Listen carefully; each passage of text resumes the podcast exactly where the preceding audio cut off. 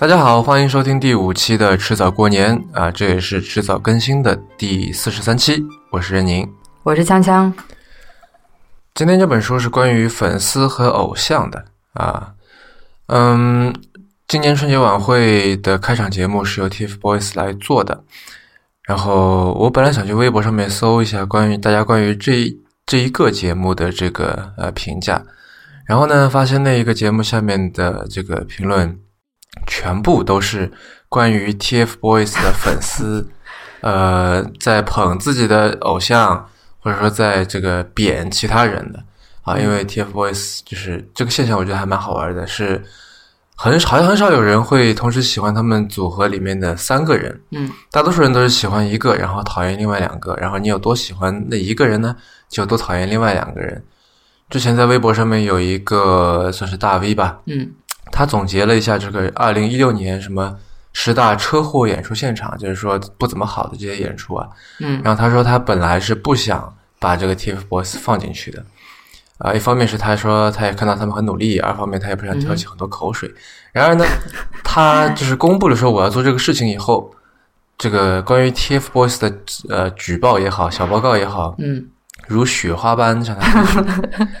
都是说不是我喜欢里面的这个 A，然后我就去把 B、C 不好的这个演出挑出来啊，特意发给他。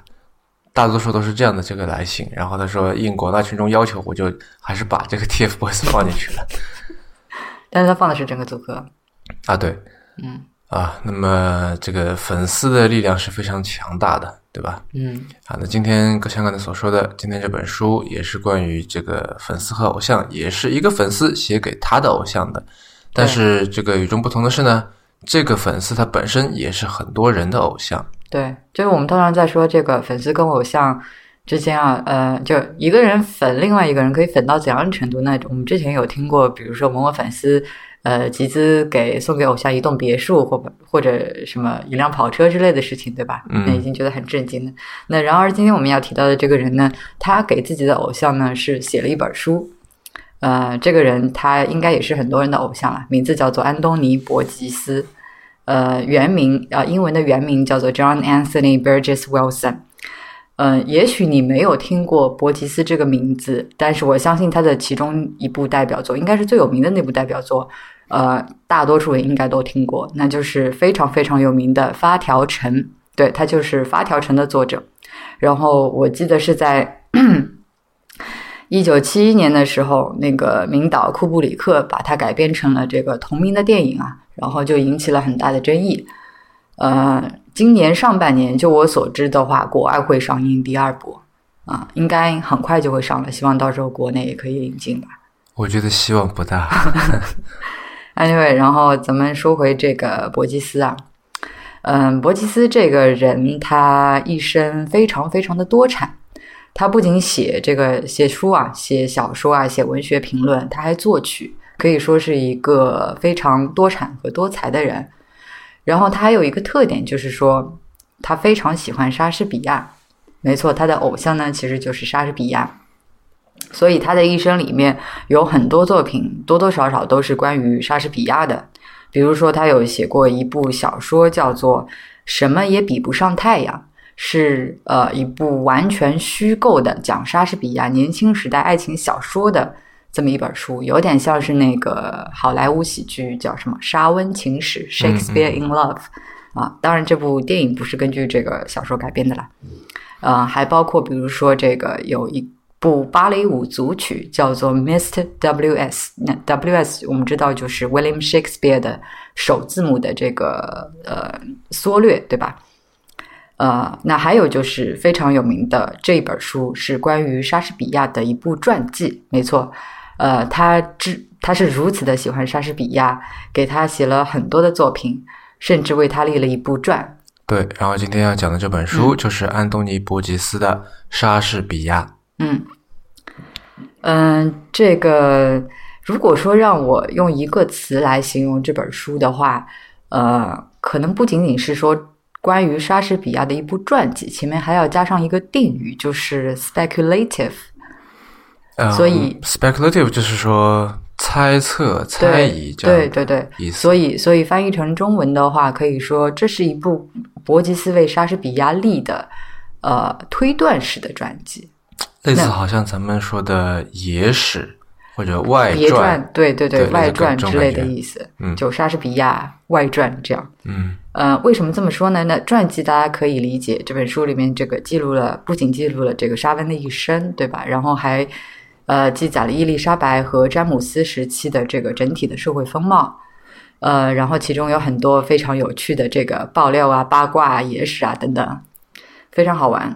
那重点在于说这个 speculative，因为就我们现在所知道的话，关于莎士比亚的这个史料其实非常非常的少，呃，很有限，就可能仅限于一些呃生卒年月啊，然后一些政府的文件当中记载的很有限的资料。那所以其实关于他到底是一个怎样子的人，他到底有没有做过这些事情，为什么要做这些事情，其实我们是不太清楚的。那所以在很多地方他在写的时候，伯吉斯就不得不靠自己的这个想象跟推断来填补这些空白，然后把莎士比亚的整个一生给还原给我们看。对，嗯，这里我想稍微扯开去一点，嗯因为就现在我们坐在我的书架前，然后我转头来看书架，发现其实，嗯，有很多很多的传记啊，它其实都是有一个目的的。嗯那比方说这个白吉安写的《胡适传》，嗯他再版的时候是因为新文化运动九十周年嗯啊。比方说这个什么时候看看啊？这个林语堂写的这个《武则天正传》，嗯那它是带有非常强的这个褒贬的，嗯对吧？它后面还有什么武则天到底谋杀了哪些人，列了一个表，这样，对吧？呃，比方说像这个呃，Jonathan Fanby 写的这个蒋介石传，嗯对吧？那蒋介石嘛，大家都知道政治人物，对吧？肯定是它里面有一些这个自己的观点进去。嗯嗯，再比如说这个呃啊，王君燕写的嗯这个《再见杨德昌》，嗯对吧？那他就是在说，在这个缅怀电影大师啊，找了很多人来做访谈。嗯 然后这本莎士比亚其实让我想到了另外一本书，也算是一本奇书，我不知道你有没有听说过，叫做呃，我想想看啊，叫做《剑桥简明金庸武侠史》。为什么说它是一本奇书呢？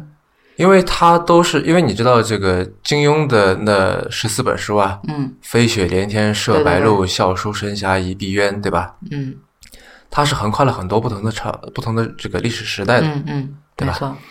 然后它那里边就有类似，好像什么呃，什么成吉思汗东征与第二次华山论剑，类似这种东西。嗯嗯他就把他就是利用这个用金庸故事作为一条主线，嗯然后用它来讲历史，或者是说用，因为我们知道这个哦剑桥不是出过一套很有名的历史书嘛，嗯他就用那种笔法，嗯然后来写金庸世界里面这个或者说武侠世界里面发生的故事。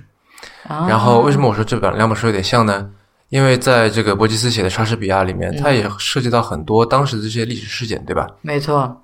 但是它都是用莎士比亚这条线把这些历史事件给串了起来。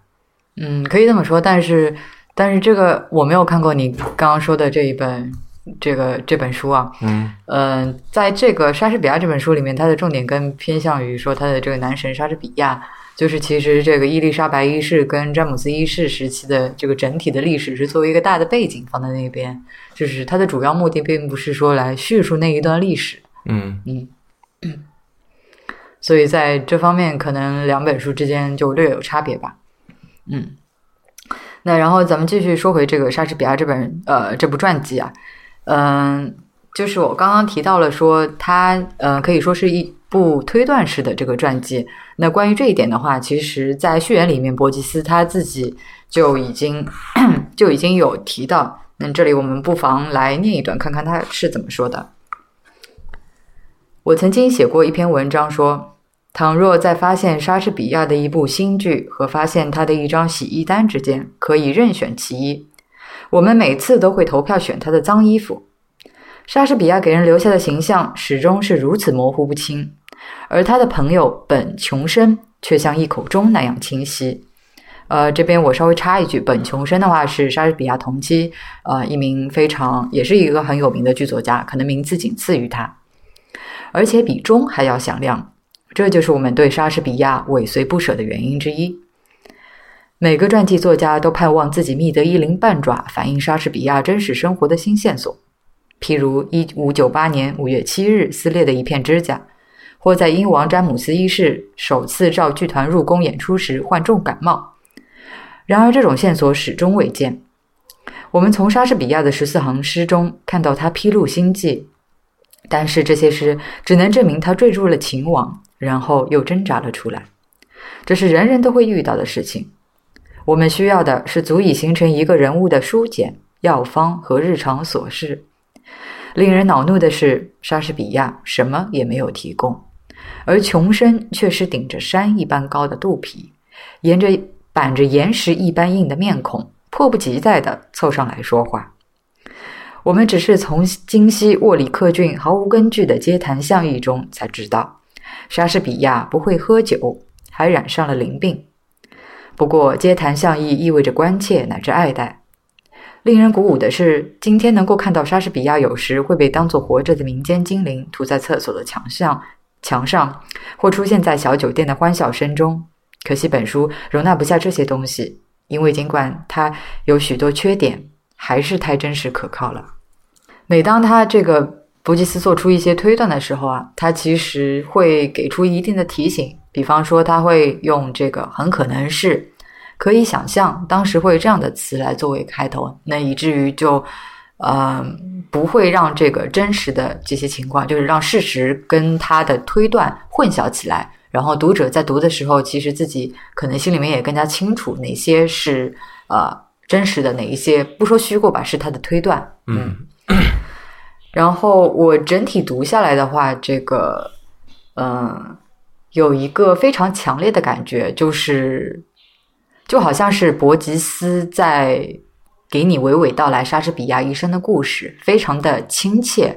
对，像是说他在描述一个他的老朋友。对。然后有一些他不能确定的事情呢，他就根据他对这位朋友的这个，就他对他的认知，嗯，然后来做些推断。是这样。然后，那我们经常在这个书里面会看到这个我时不时蹦出来，是吧？那我认为，我觉得可能会是怎样怎样。那然后再提到他的这个偶像莎士比亚的时候呢？我觉得这边蛮好玩的一个点，就是说他对莎士比亚的称呼，既不是沙温，也不是莎士比亚，也不是他的这个名威廉姆，而是威廉姆的一个昵称威尔。那英文的话就是 W I L L Will。然后关于这一点，我们来看看他是怎么说的。就为什么说他要这个亲切的称呼这个莎士比亚为威尔？至于教名，我们则愿意认为威尔这个昵称是最恰当不过的。我们不想称米尔顿为杰克，不过莎士比亚似乎要求人家对他用亲昵的称呼。这与一种富于创造力的情欲、对淫词淫词谢语的癖好和下面这首十四行诗中描述的复杂的复杂的语求有关。嗯，在这边的话是莎士比亚的一首十四行诗，然后这里面充斥了大量的这个就原文啊，充斥了大量的这个 will 这个词，然后它这个可以说将这个单词本身的这个双关，不仅仅是双关，多重含义发挥到了极致。这个我待会儿会进一步解释。那我现在这个十四行诗我先略过不说，回头我们会放在 notes 里。我继续念。在此，诗人最大限度地利用了威尔这个名字的含义：肉欲、阳物、阴户等。这首十四行诗用语俏皮淫秽，必然是供人抄录、记熟，并在客栈或伦敦司法学院吟偶取乐的。在此，我们看到威尔怀着更大的雄心走在伦敦街头。威尔·莎士比亚，这名字是对雄性穿插能力的一首小小的赞歌。此乃摇动长枪，穿透女儿魔者也。从现在起，我们将称他威尔，而不是威廉。嗯，莎士比亚的这个名字，其实关于他的这个姓，伯吉斯在之前就有提到过。他认为，呃，Shakespeare 他虽然不是一个贵族的姓氏，当然他后来是被授予了这个就是头衔啊，但是在刚开始的时候，他只是一个。普通人家的姓氏，但是他认为这是一个很好的姓，为什么呢？因为 Shake Spear 把这个呃，就整个姓氏拆分成两部分的话，是一个呃摇动，就是 shake 这个单词和 spear，spear 是长矛的意思，这个动宾短语。对，动宾短语，所以呃，这个姓氏直译过来的话，可以说是摇动着长枪的这种意思。然后他觉得就是说是充满了这个男子汉的气概，对吧？嗯，就显得说非常有这个进击性啊。然后呃，Will 这个词也是一个很好的名字。那为什么呢？Will 它有很多重含义了。那比方说我们这个比较熟悉的是这个意愿，对吧？那甚至包括说遗愿。呃，这一层意思，那其实它还有这个关于肉欲、关于情欲这方面的这个含义。那其实，呃，William Shakespeare 这整一个名字的话，可以说是充满了这个男性的荷尔蒙的气息。嗯，那其实，在他刚刚就是刚刚那一首我已经省略的呃十四行诗里面，那个莎士比亚的话，呃，写的挺不错的，到你可以去看一下，呃，也很好理解。嗯，他在这个 will 上面，就是怎么说，玩了很多的花样。嗯嗯，对。但是反正说来说去，我觉得这就是一个粉丝对于偶像的，就戴着有色眼镜啊，这里是好的有色眼镜，对吧？然后就偶像做的任何事情，他都觉得非常厉害，对，这种感觉，对，对吧？然后给偶像起一个自己觉得很妙的一个一个昵称。对，我们都知道，就很多人都会给自己的偶像起爱称嘛，对，对吧？然后还有，比方说，呃，他里面不是还觉得自己就是呃，之前莎士比亚在国王剧团待的时候的一个演员，对，也是跟这个名字有关系的。对，就是好像千方百计要把自己跟偶像去拉上关系，千方百计去挖掘一些呃别人不知道的感觉，只有自己才好像发现了这个小秘密的那种事情。没错，就是之前呃，莎士比亚他一生当中待过时间最长最长的那个剧团是国王剧团嘛。然后那个时候他有一名可以说是同事吧，也在这个剧团里演出的一名演员叫做 Jack Wilson。那这个姓氏跟呃安东尼·伯吉斯的姓是一样的嘛？他不是叫呃 John Anthony Burgess Wilson 嘛？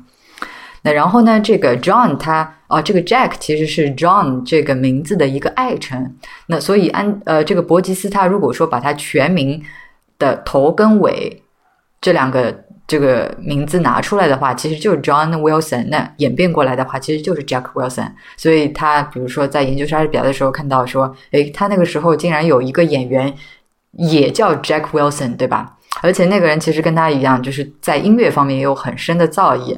所以他就觉得心里面好像，你知道，就非常的可以，我觉得应该是非常的激动吧，觉得说哦，对，但是无论这个 Jack 还是 John 还是 Wilson 都是非常常见的英文名嘛，对吧？就好像我们中文里面就有一个人叫王超，有个人叫李华，反正就是很容易同名同姓。所以你就是觉得非常牵强附会，是他一厢情愿的把自己就是硬跟偶像联系起来了。我觉得还挺可爱的。嗯，好，这个。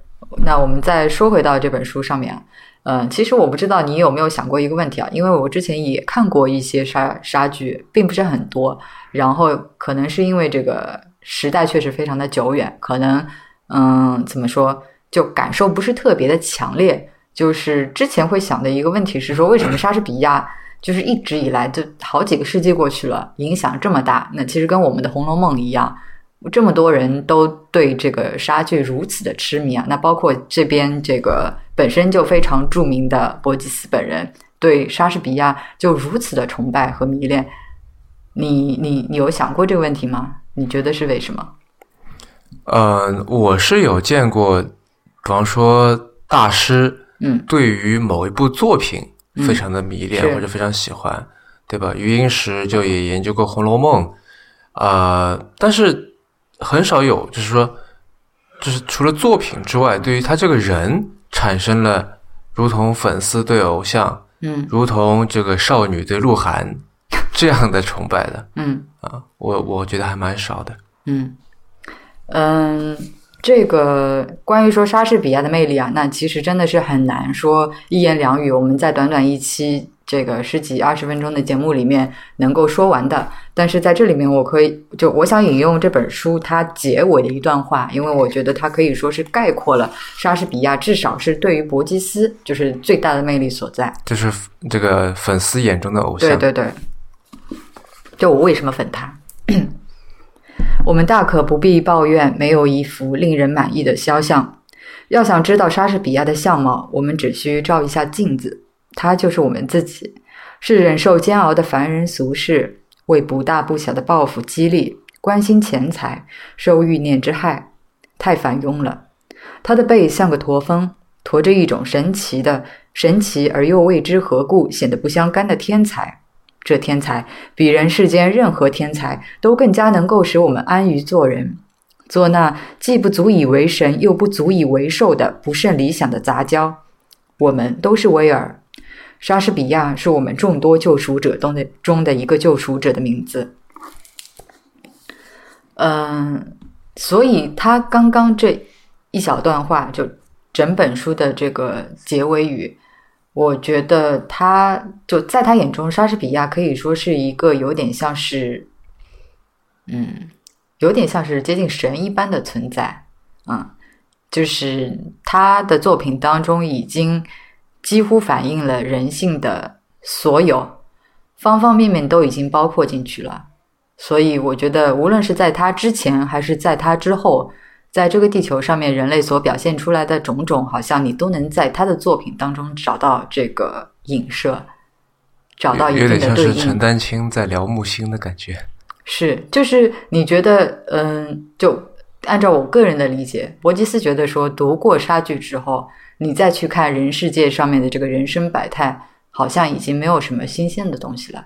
嗯，所有的可能发生的人性当中的所有东西，莎士比亚都已经写到了。然后他觉得这个可能就是他的伟大之处之之处，所以所以他才会说，就是这个我们啊，就是威尔是吧？那他就是我们，嗯，我们在这个杀剧当中都可以看到我们自己的影子，也可以看到别人的影子。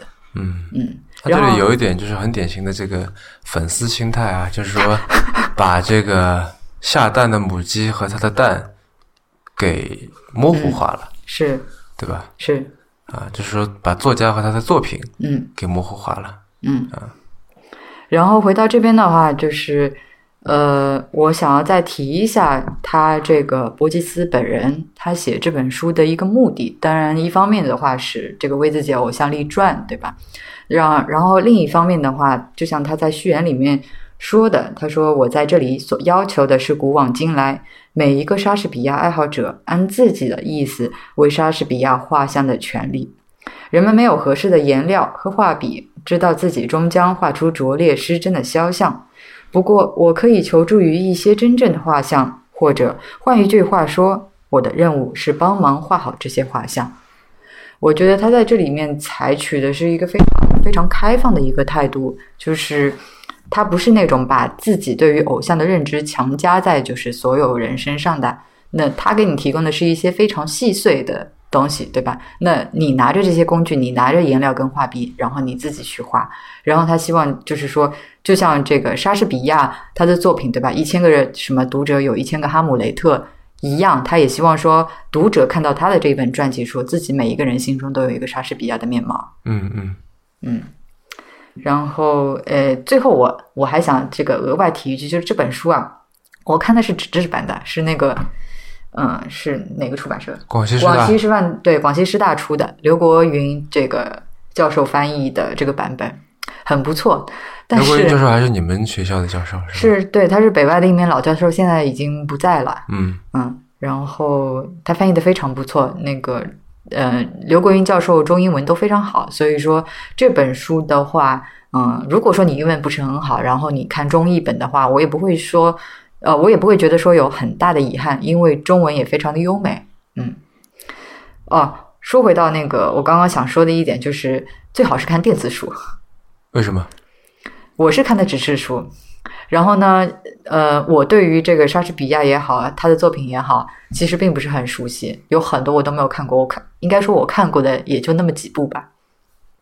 所以，然后对于这个伊丽莎白跟詹姆斯一世的这个历史也不是很熟悉，所以我在看这本书的时候，呃，它并不是说很难，因为它里面有大量的这个，比如说这个 reference，还有这些梗啊，当然它有一定的注释，就是你看的时候会觉得非常的 overwhelming。嗯你看的时候是看明白了，但是我记不住嘛，那所以看到后面的时候有一些可能会忘记，比如说，诶，这个之前出现的人他是谁啊？然后我记不起来了，那再回过头去翻的话，其实非常的麻烦。嗯、所以说看电子书的话，可能在这方面这个阅读体验会好很多。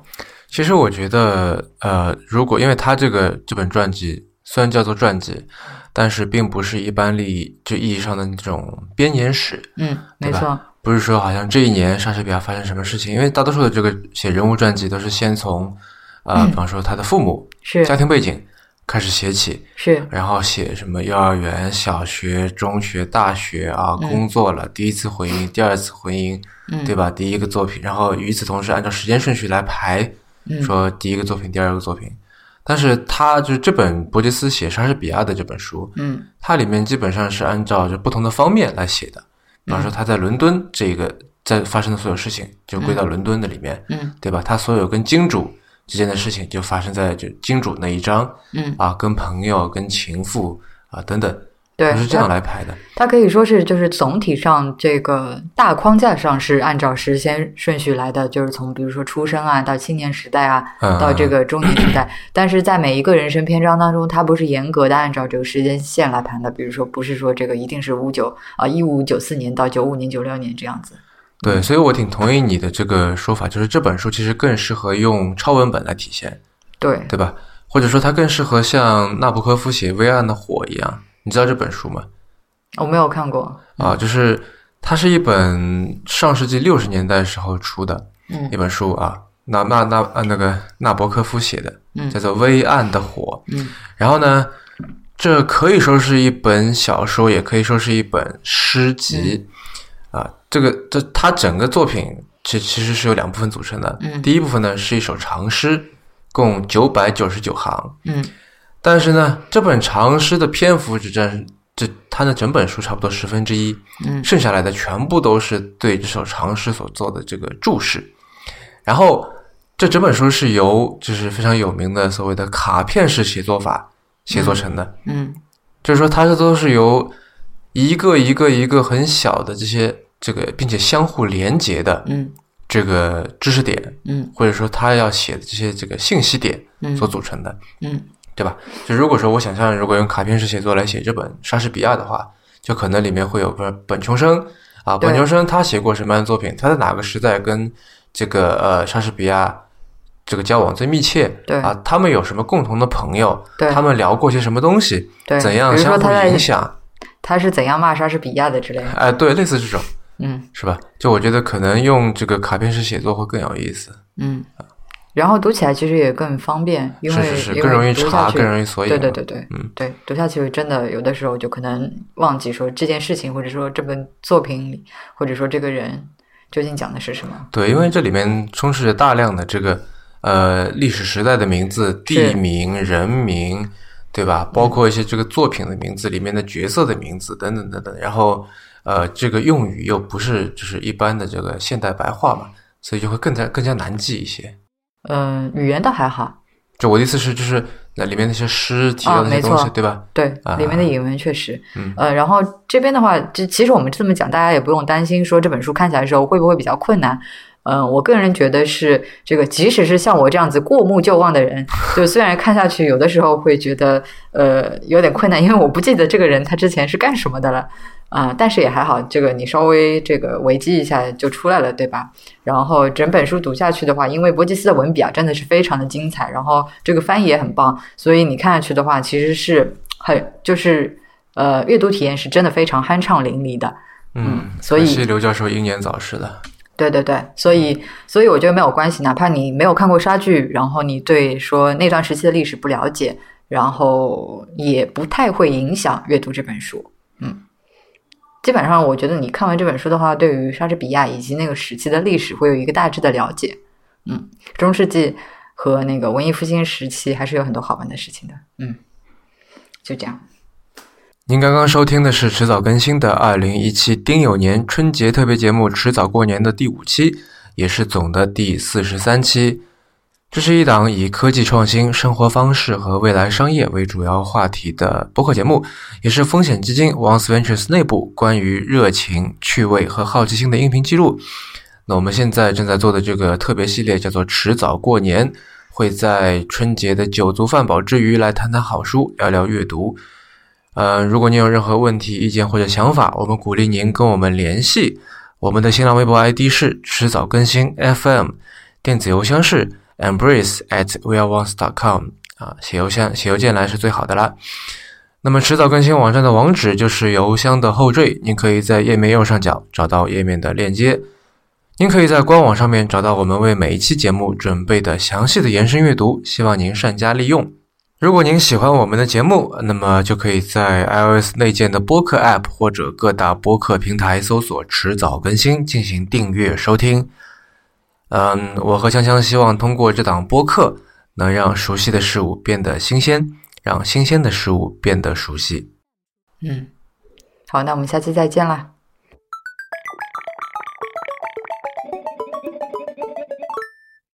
这本书里面有很多关于这个莎士比亚很多好玩的事情，嗯，比方说，我我不知道你有没有听过，有些学者觉得莎剧不是莎，就是莎士比亚写的，他们觉得作者另有其人。所以我们终于谈到细肉了，是吗？在 After Show 的部分，八卦来了啊！是的，是的，呃，有人觉得说这个莎莎剧。就是不是莎士比亚写的，然后他们的观点是什么呢？因为莎士比亚这个人，他说实话就是教育程度不高，他好像只在他们镇上面一所那种免费的小学，呃，也不叫小学，文法学校里面接受过一点简单的那种教育嘛，就包括说这个呃语言啊，还有一些古典文学方面的训练，所以他们觉得说你莎剧这么博大精深的作品是吧？你一个乡下人还没受过什么大学教育，怎么可能写得出来？然后他们就开始做各种猜测，有比如说，呃，有那个弗朗西斯培根，就是那个说什么知识就是力量的这个家伙，嗯，还有还有比较比较呃扯的是这个是呃伊丽莎白女王，还有是那个莎士比亚他的这个竞争对手那个 Christopher Marlowe，呃马洛，还有什么那个另外一个什么乱七八糟的伯爵啊，因为为什么呢？他们觉得说。就是你能写出这样子作品的人，你至少应该拥有一个大学文凭，就是你至少应该受过高等教育，而且你最好是说见过世面的，对吧？到各地去旅行过啊什么的，而不是一个乡下人。然后就是针对这派观点，伯吉斯就很愤怒的，就是驳斥，也是为他的这个男神出来，这个怎么说，就是 defend。嗯，这一段论述非常的精彩，但是因为篇幅的关系，我在这里就不念了。嗯，他是可以说是简单的从两个角度来论证、来反驳的。那一方面是说，他从知识的角度来说，这个他认为你一个小说家，呃，不是一个剧作家，对吧？一个诗人，你写东西的时候要用到法律知识、医学知识或者其他生活方面的一些常识，你没有必要完全，就是说自己完全。经手这些事情，你完全自己做过，你可以比如说向其他人讨教，对吧？或者去查阅一些资料，所以这些就可以的。就是你写作不是说以你做那个学术研究，非要有这个系统的知识结构，不是说要自己从头到尾都学过的。所以这不扯淡吗？你为什么你写一个剧本，你还必须要自己受过高等教育，受过相关的这个专业领域的教育呢？所以他觉得这个就是扯淡。那然后从另外一方面，因为莎士比亚的语言。真的是，就是说这个呃，非常非常的精妙，对吧？他觉得说语言这种东西，其实很大程度上是学校里学不来的。你就算什么牛津剑桥里面受过高等教育又怎样？语言是这个一方面靠天赋，一方面是靠你实际生活当中的这个注意和观察，对吧？然后去这个注意这个怎么说是练习，然后。来得到的，不是通过学校里面的教育来得到的。那所以从这两个角度来说的话，它其实就很有力的反驳了那一派认为莎剧一定是拥有这个高等教育，并且是拥有这个广泛的见识这样子的人才能写出来的这个观点。整一段非常非常的精彩。嗯，但是也让我想到，就是呃，我们现在之所以会用这样的这个。就是这样的以这样的理由来怀疑，呃，一本书是不是一个人写的，其实也是反映了人性当中的一部分，对吧？就像他说的，我们每个人都是威尔，